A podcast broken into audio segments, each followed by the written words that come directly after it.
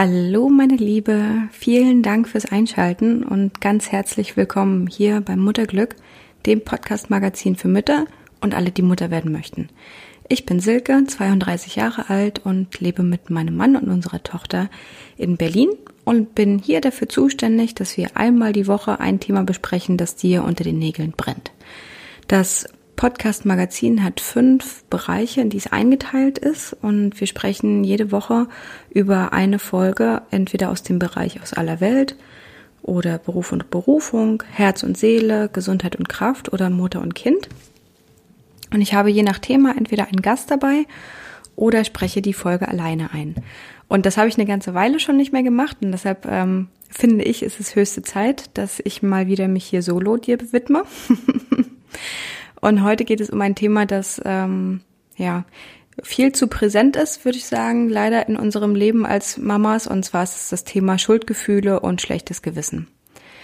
Äh, ein Thema von ja, mit dem ich mich von Hause aus, glaube ich, ähm, viel rumtrage, weil ich ein Mensch bin, der ähm, ja gerne äh, und viel mit Schuldgefühlen kämpft und einem schlechten Gewissen weil ich äh, doch versuche, es immer allen recht zu machen. Und das hat sich echt potenziert, ähm, seit ich Mama bin. Und da habe ich ein paar Gedanken, die ich mit dir teilen möchte.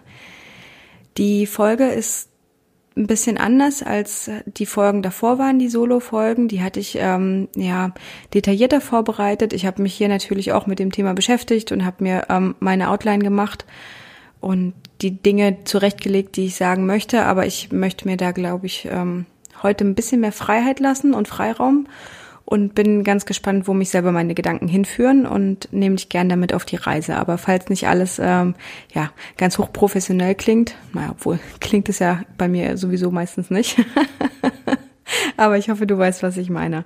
Heute wird's äh, ganz ehrlich und persönlich und ich freue mich total, das mit dir zu teilen. Also, los geht's.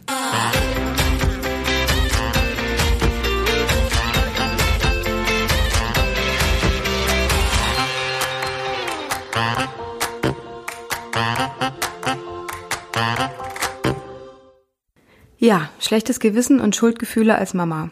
Also, ich weiß nicht, wie es dir geht. Bei mir, glaube ich, war das erste Mal, dass ich ein schlechtes Gewissen hatte in meiner Mutterrolle ungefähr. Ähm, ja, das trat, glaube ich, so eine Sekunde, ein Bruchteil einer Sekunde, nachdem ich einen positiven Schwangerschaftstest in der Hand hatte, auf. und zwar hatte ich am Abend, bevor ich äh, den Test gemacht habe, ein Glas Wein getrunken. Hm. Ja, schade. Ich habe dann natürlich gleich mal die schöne Google-Suche gestartet. Das kennt ihr wahrscheinlich auch noch aus der Schwangerschaft oder ähm, wenn du gerade schwanger bist, kennst du das vielleicht auch, dass man dann gleich googelt, oh Gott, was passiert? Ein Glas Wein getrunken mh, mm, zu Anfang der Schwangerschaft, was, was ist da los? Und ähm, Gott sei Dank habe ich mich ja dann äh, relativ schnell beruhigen können. Äh, aber genauso geht es weiter in der Schwangerschaft. Ähm, das Thema Haare färben, Soweit ich weiß, gibt es immer noch nicht wirklich irgendeine Studie, eine verlässliche, die Aussagekraft darüber hat, ob das jetzt gefährlich ist oder nicht. Aber man darf es trotzdem nicht mehr machen. Frauen, die sich die Haare färben, werden komisch angeguckt. Ähm, genau, sowieso Essen, da achten ja alle alle drauf, was auch gut ist, ne? Also verstehe mich nicht falsch. Ich habe jetzt hier nicht irgendwie vor, ein Plädoyer dafür zu halten, unsere Kinder irgendwie zu gefährden. Ähm, es geht nur darum, mh, weshalb wir uns äh, solche riesigen Schuldgefühle aufladen und das auch manchmal so ein bisschen ja nicht mehr in, im Verhältnis steht äh, zu dem ja von uns ja dem Schaden, den wir uns eben vorstellen, den das Kind nehmen könnte. Ne? Ähm, ansonsten ist eine Geschichte, die ich mit dir teilen möchte, auf jeden Fall meine Stillgeschichte, die voller schlechten Gewissen ist, weil ähm, ja genau, da hatte ich ja auch schon mal drüber gesprochen, dass es so ist, dass wir lernen aus den Medien und ähm, ganz viel darüber lesen können, dass es eben so schön ist, wenn die Kinder direkt nach der Geburt selber zur Brust krabbeln und dann ihrem eigenen natürlichen Reflex folgen und dann sofort stillen und das eben bei mir nicht der Fall war. Und ich mir da erstmal schon äh, Gedanken gemacht habe, ob es jetzt das Richtige war und ähm, ja, ob ich was falsch gemacht habe bei der Geburt, ob die PDA, die ich hatte, ähm, da irgendwie ihren Teil bei zu, zu beigetragen hat, dass meine Tochter nicht gleich getrunken hat und dass generell irgendwie meine Milch ähm, sehr spät kam und dass wir dann zufüttern müssten ähm, die ersten Tage, ähm, ja, Pränahrung und also keine Ahnung, so solche Gedanken, die die schwirrten mir da durch den Kopf und ich habe auch so aus Gesprächen mit anderen Mamas auf jeden Fall feststellen können, dass es da ähnlich geht. Und die aktuellste Geschichte, hm, also ich muss sagen, jetzt, jetzt entspannt sich mit der Zeit, bei mir zumindest. Aber die aktuellste Geschichte, die ich habe, ist tatsächlich, dass ich bald vorhabe, mit einer Freundin, eine andere Freundin von uns besuchen zu fahren. Und äh, die lebt in Paris. Und das heißt, ich bin im, ja, in nicht allzu ferner Zukunft, bin ich mal von Freitag bis Sonntag unterwegs und lasse meine Tochter bei ihrem Vater, was ja überhaupt gar kein Problem sein sollte. Aber ich mache mir da tatsächlich irgendwie Gedanken oder zumindest schießt mir das so mal direkt in den Kopf. Also ob das jetzt äh, eine unverantwortliche Entscheidung ist von mir als Mutter und ähm, ja, das ist einfach direkt so, dass äh, dass ich da mich äh, konfrontiert sehe mit Schuldgefühlen und ähm, das finde ich ehrlich gesagt ganz spannend. Und wenn man mal recherchiert, oder man muss eigentlich gar nicht recherchieren, es trifft einen, glaube ich, so auch, ähm, aber es ist, ist auf jeden Fall so, dass äh, das Thema ja überall ist, offensichtlich Mütter auf der ganzen Welt, egal welchen Hintergrund sie haben, egal in welchem Land sie aufgewachsen sind, in, egal in welchem Alter sie auch Mutter geworden sind, äh, genau, mit den gleichen Gefühlen zu kämpfen haben. Und deshalb finde ich, dass es da doch Sinn macht, ähm, hier mal einen tieferen Blick reinzuwerfen. Genau. Ich habe, wie man das ja immer so schön macht, man bespricht ein Thema und es geht los mit der Begriffsdefinition. ich habe also mal Google befragt, was eigentlich das Wort Schuldgefühl bedeutet. Und das fand ich ganz spannend, weil da steht nämlich, es ist ein subjektives, objektiv meist nicht nachvollziehbares Gefühl eines Menschen, eine Schuld auf sich geladen zu haben. Und das ist doch spannend, oder? Ein subjektives, objektiv meist nicht nachvollziehbares Gefühl. Und ich kann mir vorstellen, wenn du jetzt gerade die Augen verdreht hast über meine Stories, ähm, fallen dir doch bestimmt trotzdem einige Geschichten ein, in denen du mal ein schlechtes Gewissen hattest. Oder äh, ja, du kannst sogar mit mir leiden, weil äh, wir Mütter da offensichtlich äh, ja gerne dem zum Opfer fallen.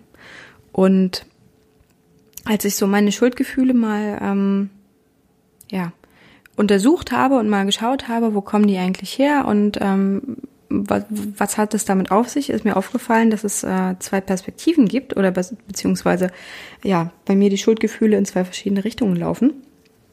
Und das ist das erste, ähm, ist die Schuld gegenüber meiner Tochter. Ähm, das ist einfach die Schuldgefühle, die ich habe, weil ich ein schlechtes Gewissen habe, weil ich das Gefühl habe, ich habe vielleicht irgendeine Entscheidung getroffen, die nicht zu ihrem aller, allerbesten ist. Weil wir ja überall hören, die ersten Jahre sind die prägendsten, die ersten Monate sind die prägendsten, in der Schwangerschaft bekommen die Kinder schon so viel mit. Und wer will schon sein Kind versauen, ne?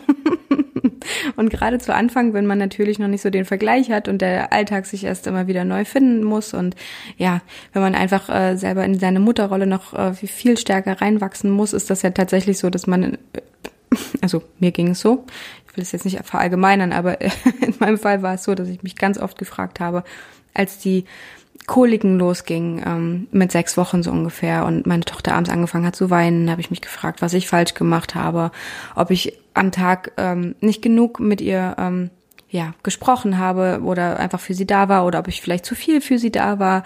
Ähm, keine Ahnung, ob ob sie jetzt irgendwie äh, gestresst war, weil ich in Berlin lebe und äh, sie Autos hört und keine frische Luft auf einem ja im, auf dem Land hat oder weil sie keine Ahnung bei uns im Haus, weil nicht nur wir in einem Einfamilienhaus leben, sondern wir mit anderen Leuten noch zusammenleben und die auch mal Krach machen und ja keine Ahnung, also über was man da alles nachdenkt. Auf jeden Fall ist das bei mir so, dass ich ganz ganz oft das ähm, Gefühl habe, dass ja sobald ich nicht die perfekte und beste Entscheidung für meine kleine Tochter treffe, dass ich auf jeden Fall ähm, da jetzt äh, mich verstecken müsste.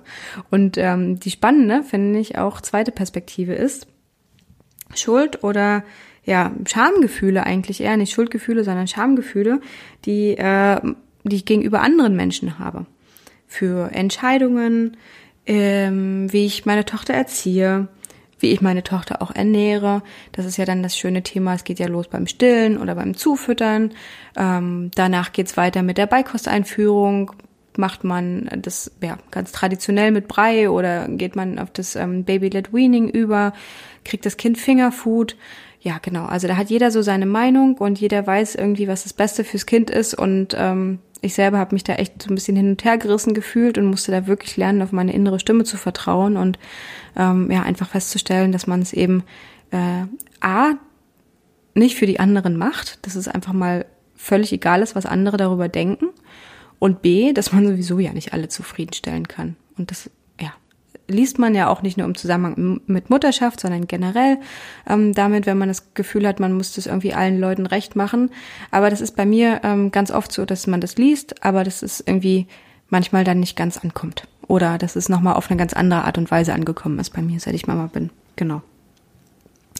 Und da möchte ich zu den beiden ähm, Stories äh, und vor allem zu dem äh, Thema, wie macht man es den anderen recht, zwei kleine Geschichten teilen, die ich von Laura Seiler ähm, aus dem Podcast gelernt habe. Wenn du den noch nicht kennst, Happy, Holy and Confident, der Podcast von Laura Marlina Seiler, ich lege ihn dir sehr ans Herz. Hör dir die Folge zu Ende an oder mach Pause, aber hör dir die Folge zu Ende an und dann hör mal bei ihr rein, weil es wirklich spannend ist. Ähm, was ich mit dir teilen möchte, ist der Satz, den sie gesagt hat, was Peter über Paul sagt, sagt mehr über Peter als über Paul. Äh, den finde ich richtig gut. Also was Peter über Paul sagt, sagt mehr über Peter als über Paul. Und der hat einfach für mich so viel Aussagekraft gehabt, als ich den gehört habe bei ihr in der Folge. Ähm, da musste ich wirklich kurz Pause drücken und musste einmal drüber nachdenken, weil der einfach so schön zusammenfasst, wovor man Angst hat, wenn man irgendwie das Gefühl hat, oh Gott, was treffe ich jetzt hier für eine Entscheidung? Ähm, wie ernähre ich mein Kind? Wie erziehe ich mein Kind? Was auch immer? Wie, ja, wie gehe ich mit meinem Kind um im Alltag? Nutze ich überhaupt das Wort Erziehung? Ähm, genau, also da gibt's ja ganz, ganz viele Kontroversen und es gibt ja so viele Mütterstile, wie es Mamas gibt. Und das ist auch gut so. Aber wenn man eben das Gefühl hat, man muss sich nach jemandem anderes ausrichten, dann kommt man ganz oft so in diese, in diese Denkspirale rein. So wie, was denken die anderen jetzt über mich? Oh Gott, ist das peinlich? Äh, Hauptsache ich, ich sag nicht so viel oder ich sag nicht, dass ich auch mal irgendwie ja Stress habe oder dass die Mutterschaft nicht immer rosa-rot ist ähm, und traue mich mal zu sagen, dass es natürlich das schönste Gefühl der Welt ist, aber auch nicht permanent. Wir sind ja Menschen und das ist eben nichts schwarz oder weiß. Ähm, und der Satz hat mir da sehr geholfen, ähm, weil es einfach auch nochmal darum geht zu hören, dass wenn, wenn Leute übereinander reden, dass es eben nicht wirklich was mit den Leuten zu tun hat, über die gesprochen wird, sondern eben immer über die, über die redenden Leute und ähm, über Themen, die sie vielleicht mit sich selber auch ausmachen müssen. Und das ist ja auch okay. Das ist ja, hat ja mit, mit dir oder mit mir in dem Moment nichts zu tun, sondern einzig und allein mit den Leuten, die eben reden. Genau. Und das hat mir sehr geholfen und vielleicht hilft es dir ja auch. Und eine andere Geschichte von Laura ist die, ähm, dass ein Mann mit seinem Sohn in eine Stadt gehen möchte und die haben einen Esel und der Esel ist aber schon ein bisschen älter und sie können nicht beide auf dem Esel reiten, sondern es kann nur eine Person auf dem Esel reiten. Und die verlassen eben ihre Stadt und machen sich auf den Weg in die andere Stadt. Und der Mann setzt seinen Sohn auf den Esel und er geht neben dem Esel her. Und dann treffen sie eine Frau und die sagt, oh, das kann ja wohl nicht wahr sein. Jetzt sitzt der Junge da oben auf dem Esel, der ist doch noch total jung und kräftig. Wieso muss denn jetzt der alte Vater nebenher laufen? Das ist doch wohl verrückt. Das geht ja überhaupt nicht. Und da denkt der Mann sich, na gut, vielleicht hat die Frau ja recht. Ähm, dann setze ich mich jetzt auf den Esel und mein Sohn läuft neben mir her. Gesagt, getan, wechseln sie die Plätze. Und dann kommt jemand anderes und sagt, also das kann doch wohl nicht wahr sein da sitzt jetzt der Mann auf dem Esel und das Kind muss irgendwie nebenher laufen. Was denkt er sich denn? Die Kinderbeine, die können doch noch gar nicht so eine lange Reise irgendwie hier durchhalten. Und äh, was ist, was ist denn das für ein Vorbild? Und man muss doch immer die Kinder im Auge haben. Und der Mann hört das und hat ein ganz schlechtes Gewissen und steigt ganz schnell wieder ab.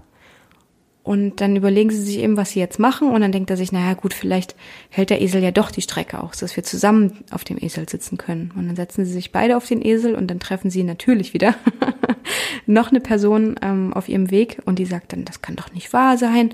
Ihr seht doch, wie alt der Esel schon ist und wie gebrechlich. Ihr könnt euch doch nicht beide auf dieses Tier setzen. Also das ist ja wirklich unverantwortlich. Ja, und dann weiß der Vater irgendwann auch schon gar nicht mehr, was er machen soll und nimmt seinen Sohn runter und steigt selber ab und ähm, dann laufen die beiden einfach neben dem Esel her in die nächste Stadt, weil er denkt, okay, gut, das ist ja jetzt die letzte Möglichkeit, die ich noch habe. Und dann treffen sie tatsächlich auch wieder jemanden und er sagt, also sag mal, was sind das denn für Leute? Die haben hier einen Esel, ein Lastentier dabei und gehen nebenher. Also was, was macht das denn für einen Sinn? Also die sind ja bescheuert. und diese Geschichte, an die denke ich wirklich so oft, ähm, weil die mir total geholfen hat, einfach ähm, ja, besser zu verarbeiten, dass es völlig egal ist, was andere über dich denken und dass es eben darum geht, für dich und für deine Familie die beste Lösung zu finden und eine Lösung zu finden, mit der ihr euch wohlfühlt. Und das heißt nicht, dass man nicht Rat annehmen darf und Rat suchen darf und sich austauschen darf, sondern es geht einfach nur darum, dass ähm, das Urteil anderer Leute eben tatsächlich einfach gar nichts mit dir zu tun hat und mit deiner Familie, sondern das ist genau das, was es ist, das Urteil anderer Leute.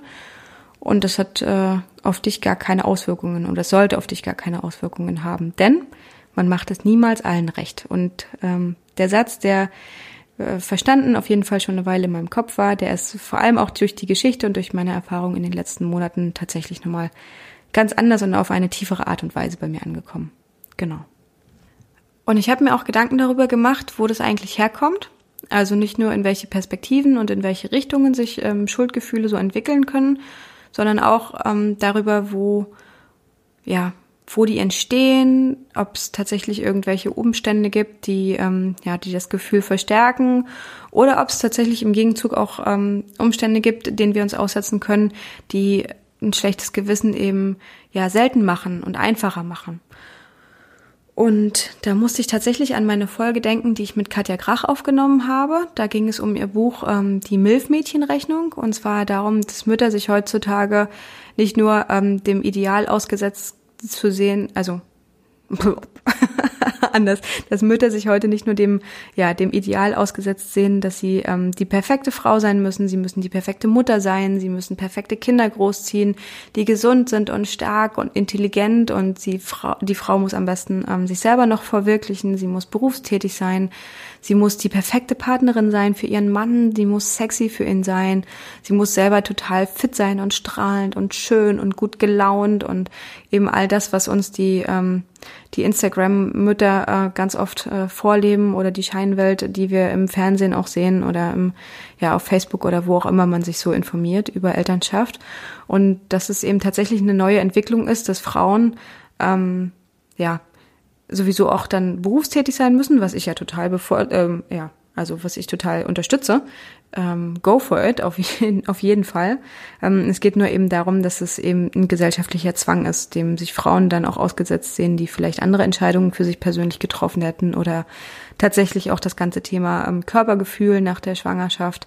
Ich kann mich ganz stark erinnern an Heidi Klum, die nach ihren Schwangerschaften immer äh, gefühlt zwei Tage später wieder auf dem Laufsteg stand und uns vorgelebt hat, dass es ähm, erstrebenswert ist und schön und ähm, eine gute Sache, wenn man sofort wieder aussieht wie vorher. Und dass Mütter natürlich auch sexy sein müssen. Und ich habe tatsächlich erst äh, nach der Schwangerschaft verstanden, dass es nicht das Ziel ist, irgendwie den alten Körper wieder zurückzufinden, sondern irgendwie das, zumindest in meinem Fall das so war, dass ich eine tiefe Dankbarkeit meinem Körper gegenüber empfunden habe und dem, was er geleistet hat und dann immer noch leistete, natürlich als stillende Frau. Und dass ich da echt andere Prioritäten hatte, als irgendwie so auszusehen wie vorher. Ähm, genau, was nicht heißen soll, dass man auch mal ein schlechtes Körpergefühl hat und deshalb natürlich auch ähm, meine Folge mit Theresa Licht zum Thema Sport. Aber da geht es eben darum, dass man Sport macht, um einen starken Körper zu haben und um sich dem Alltag gewappnet zu, äh, zu fühlen und nicht darum, dass man irgendwie aussieht, wie man es von einem erwartet. Ja, und da sind wir auch schon beim Bereich Lösungen oder bei dem, ja, bei dem, bei dem Thema Lösungen. Schlag deinen Notizblock auf. Ich habe die, äh, die Lösung für alles parat. Ähm, das ist natürlich nicht so einfach, ist klar. Aber einfach ist allerdings schon mal äh, die Lösung für den Bereich Schuld und Schamgefühle gegenüber anderen Menschen. Das hatten wir ja, glaube ich, schon angesprochen und ich mache es auch sehr kurz. Ähm, ja, weg damit, bringt nichts. Es ist tatsächlich ganz einfach so, so meine ich das. Schau, was dir dabei hilft, ob dir die Geschichten helfen, die ich mit dir geteilt habe, oder ob du auf eine andere Art und Weise ähm, da noch den Trost findest, dass du es nicht allen recht machen kannst. Aber das ist tatsächlich so, dass man einfach sagen muss. Ist völlig egal. Völlig egal, was andere Leute über dich denken. Was die denken, hat mit ihnen zu tun und nichts mit dir. Punkt aus. Und das schlechte Gewissen gegenüber dem Kind ist äh, eine Sache, die ist tatsächlich ein bisschen vielschichtiger für mich. Und ähm, da gibt's ganz verschiedene Wege, in die man da denken kann. Und ich habe äh, ja hier ein paar mitgebracht, die ich mit dir teilen möchte. Und zwar ist es tatsächlich so, dass es sinnvoll ist, ähm, wenn man schlechte Gewissen fühlt gegenüber dem Kind, dass man einfach innehält oder ich mache das so. Das klappt meistens nicht genau in dem Moment, sondern ähm, erst in der Reflexion ein bisschen später. Gott sei Dank mache ich mit meiner Tochter ja täglich ihren Mittagsschlaf. da habe ich dann Zeit auch mal über diese Sachen nachzudenken. Noch, ich bin gespannt, wie das dann wird, wenn ich wieder in den Job einsteige und meine Tochter in die Kita geht. Aber ähm, Genau, wenn, wenn man da ein bisschen Abstand hat, einfach innehalten und mal in sich hören, wo kommt das Gefühl her und was will mir das Gefühl sagen, was ist so der, der, ähm, der Ursprung. Und es kann ja sein, dass es tatsächlich ein objektives und richtiges Gefühl ist, dass man tatsächlich ähm, was falsch gemacht hat, auch in, im Nachhinein, dass man irgendwie das Gefühl hat, man ist irgendwie zu aufbrausend gewesen oder zu gestresst man hat, ja, du hast dem Kind oder ich habe meinem Kind nicht genug zugehört und bin vielleicht sogar laut geworden, ähm, war zu hektisch oder keine Ahnung. Ja, I don't know, in welcher Richtung auch immer das bei dir geht und warum du ein schlechtes Gewissen hast. Ähm, es könnte tatsächlich sein, dass es einfach ein objektiver Hinweis ist und dass, ähm, ja, du das als Chance siehst und ähm, dir vornehmen kannst, das beim nächsten Mal anders zu machen und am besten dir auch ähm, überlegst, wie du es anders machen kannst und was dich dabei unterstützen könnte. Und es kann, äh, kann sein, dass du dann aber das Gefühl hast, dass du vielleicht selber gar nicht rauskommst aus der Situation, weil das äh, nicht eine Überforderung war, die in dem Moment aufgetaucht ist, sondern weil das vielleicht sich durchzieht. Und vielleicht ist das ein Hinweis darauf, dass du ein bisschen zu viel auf deinen Schultern einfach hast. Dass ähm, die, wie es so schön heißt, die Care-Arbeit, also die, die, ja, das Umgehen mit dem Kind, Erziehung, Begleitung, wie auch immer man das nennen möchte, viel auf deinen Schultern liegt, dass du trotzdem noch berufstätig bist und auch den Haushalt schmeißt. Ähm, und dann ist ja ganz klar, wir sind ja keine Roboter, dass es äh, dann ein bisschen viel ist und dann ist das Thema tatsächlich gut, ähm, das schlechte Gewissen da einmal auszukosten und auszuhorchen, weil es dir einfach vielleicht ähm, ja einen Hinweis dazu gibt, da strukturell tatsächlich was zu ändern in deinem Leben äh, deinen Partner mehr mit einzuspannen, wenn das möglich ist, oder deine Familie, dein, dein Netz, was dich unterstützt, Freundinnen zum Beispiel auch, oder wie Katja es in der Folge so schön gesagt hat, äh, zur Milfmädchenrechnung, dass man einfach mal sich bei den Nachbarn wieder vorstellt und da versucht, äh, ja, tatsächlich ganz lokal in seiner, in seiner Umgebung irgendwie Kontakt zu schließen mit anderen Eltern, anderen Mamas. Wie auch immer, um sich da zu unterstützen, weil das schlechte Gewissen ja tatsächlich wahrscheinlich auch ähm, in manchen Fällen einfach ein guter, ein guter Helfer ist und ja, uns Schwachstellen aufzeigen kann, die wir uns auch so in unserem Familiensystem aufgebaut haben. Und es kann natürlich auch sein, dass das schlechte Gewissen dir überhaupt nichts sagen will ähm, und überhaupt nichts ähm, ja, zeigen will, nichts objektiv, irgendwie keine Sache, die man besser machen kann. Und das einfach nur deine, deine ich nenne es mal, innere gemeine Mutter zu dir spricht die ähm, dir vielleicht Gedanken einflüstert wie, ich bin nicht gut genug, ich bin eine schreckliche Mutter, ich schaff das nicht, ähm, du machst alles falsch, wozu bist du eigentlich, äh, ja, wozu bist du eigentlich da? Und das ist tatsächlich ähm, ein ganz blödes Gefühl und äh, ein ganz irrationales Gefühl. Und hier möchte ich mit dir ähm, mit dir was teilen, was ich neulich ähm, gehört habe. Und zwar ist das äh, ein ganz, eine ganz kraftvolle Frage, finde ich, die, äh, die heißt, warum habe ich mich dazu entschieden, das zu denken? Und das ist total spannend, weil das, ähm, das nochmal so, finde ich, für mich so ein Laserfokus irgendwie darauf wirft, dass wir selber ja Herren sind über unsere Gedanken oder ja, Frauen, Frauen über unsere Gedanken sind und auf jeden Fall ähm, Tausende von Gedanken durch unseren Kopf strömen in jeder Minute, an jedem Tag. Äh, wir total viele Dinge im Kopf haben, viele Gedanken und uns ja dazu entscheiden, auf einige Gedanken zu hören und den ähm, Gewicht beizumessen und anderen nicht. Und in dem Fall, wenn man eben ein schlechtes Gewissen hat, was eben einfach darauf begründet ist, dass dir irgendwie deine innere gemeine Mama einflüstert, dass du nicht gut genug bist, dann ähm, frag dich einfach mal, warum, warum du dich dazu entschieden hast, das zu denken. Genau. Und ich finde einfach, dass es total Sinn macht, da einmal reinzugehen und sich einfach fragt, so was sind Gedanken eigentlich? Wir haben ja jeden, jeden Tag ganz viele davon und uns schießen ja manchmal auch so Gedanken, Geistesblitze, was auch immer in den Kopf. Und dann ähm, frage ich mich schon, so sind das, sind das jetzt wir, die das denken? Wo kommt dieser Gedanke her? Und warum schenke ich jetzt den einen Gedanken mehr Aufmerksamkeit als den anderen? Und warum halte ich sie für wahr? Ähm, man denkt ja ganz viele Sachen und manche, äh, ja, die verwirft man sofort wieder, weil man denen einfach keinen Glauben schenkt. Und was ist jetzt der Unterschied dazu? Warum habe ich jetzt das Gefühl, dass ich diese Gedanken, ich bin eine schlechte Mutter, ich bin, ich bin nicht gut genug, warum, warum schenke ich diesen Gedanken jetzt mehr Aufmerksamkeit? Und da möchte ich dich dazu ermuntern. also erstmal möchte ich dich ganz fest umarmen, weil es total scheiße ist, so ein Gefühl. Und ich mit dir fühle und es, ähm, genau, hoffe, dass es dir bald besser geht und möchte dich dazu ermuntern, dem Gedanken, dass du gut genug bist, einfach folgst und dass gut genug einfach so ein bisschen den schlechten, das schlechte Image verliert und genau einfach wieder dafür steht, was es ist. Gut genug ist tatsächlich gut genug. es ist nicht perfekt. Perfekt ist ein Einhorn. Das muss noch entdeckt werden. Wir finden es nicht bisher. Gut genug ist das Beste, was man geben kann. Und gut genug ist, dass du für deine Kinder die perfekte Mutter bist. Du kennst deine Kinder am besten oder dein Kind. Du bist diejenige, die perfekt ist, genau dafür, wo ihr sein müsst.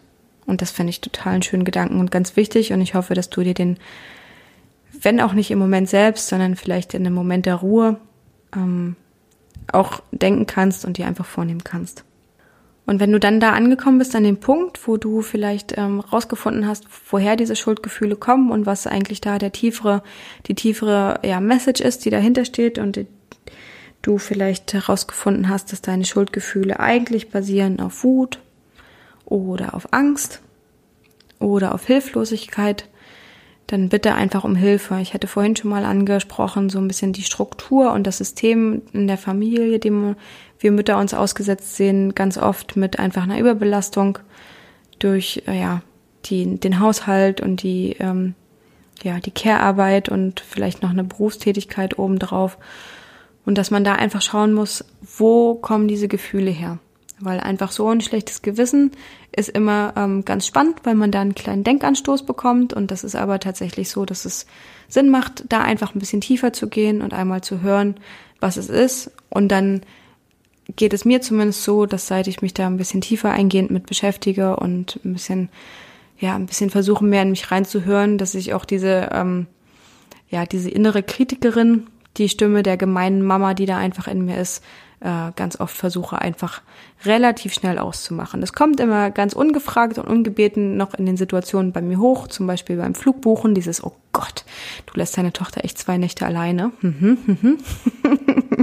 Aber das geht mittlerweile ganz gut, dass ich da einfach äh, meiner inneren kritischen Mama den Stinkefinger zeige. genau, und das war es auch schon, was ich heute mit dir teilen möchte meine Gedanken zum Thema ein schlechtes Gewissen. Und ich habe tatsächlich mir ähm, in der Recherche für die Folge eine Liste gemacht und das möchte ich dir unbedingt auch ans Herz legen. Eine Liste, angefangen vom positiven Schwangerschaftstest, mit dem, an die ich mich jetzt noch erinnern konnte, Instanzen und Momenten, in denen ich ein schlechtes Gewissen hatte und weshalb ich das schlechte Gewissen hatte. Und ich bin, ähm, glaube ich, gekommen bis zur Schwangerschaftswoche hm, zwölf.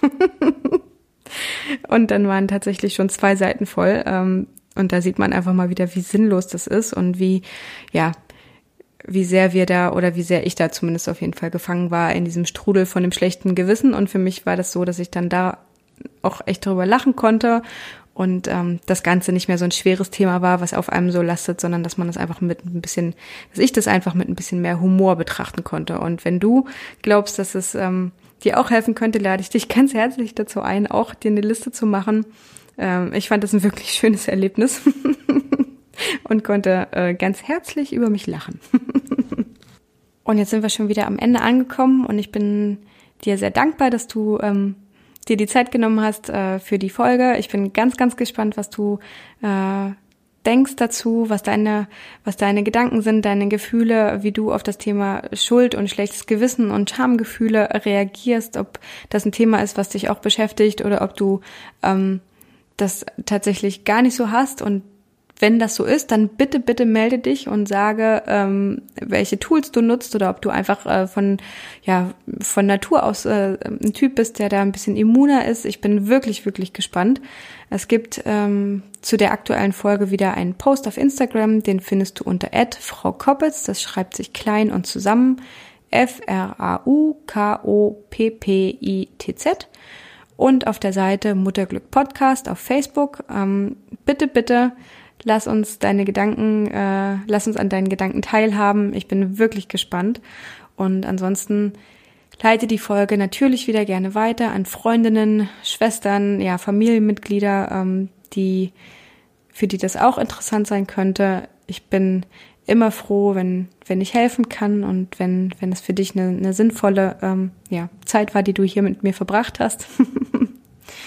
Vielen Dank fürs Zuhören. Vielen Dank für die lieben Rezensionen auf, ähm, auf iTunes. Ich freue mich wirklich sehr. Ich wünsche dir einen ganz wundervollen Tag und sage bis zur nächsten Woche. Deine Silke.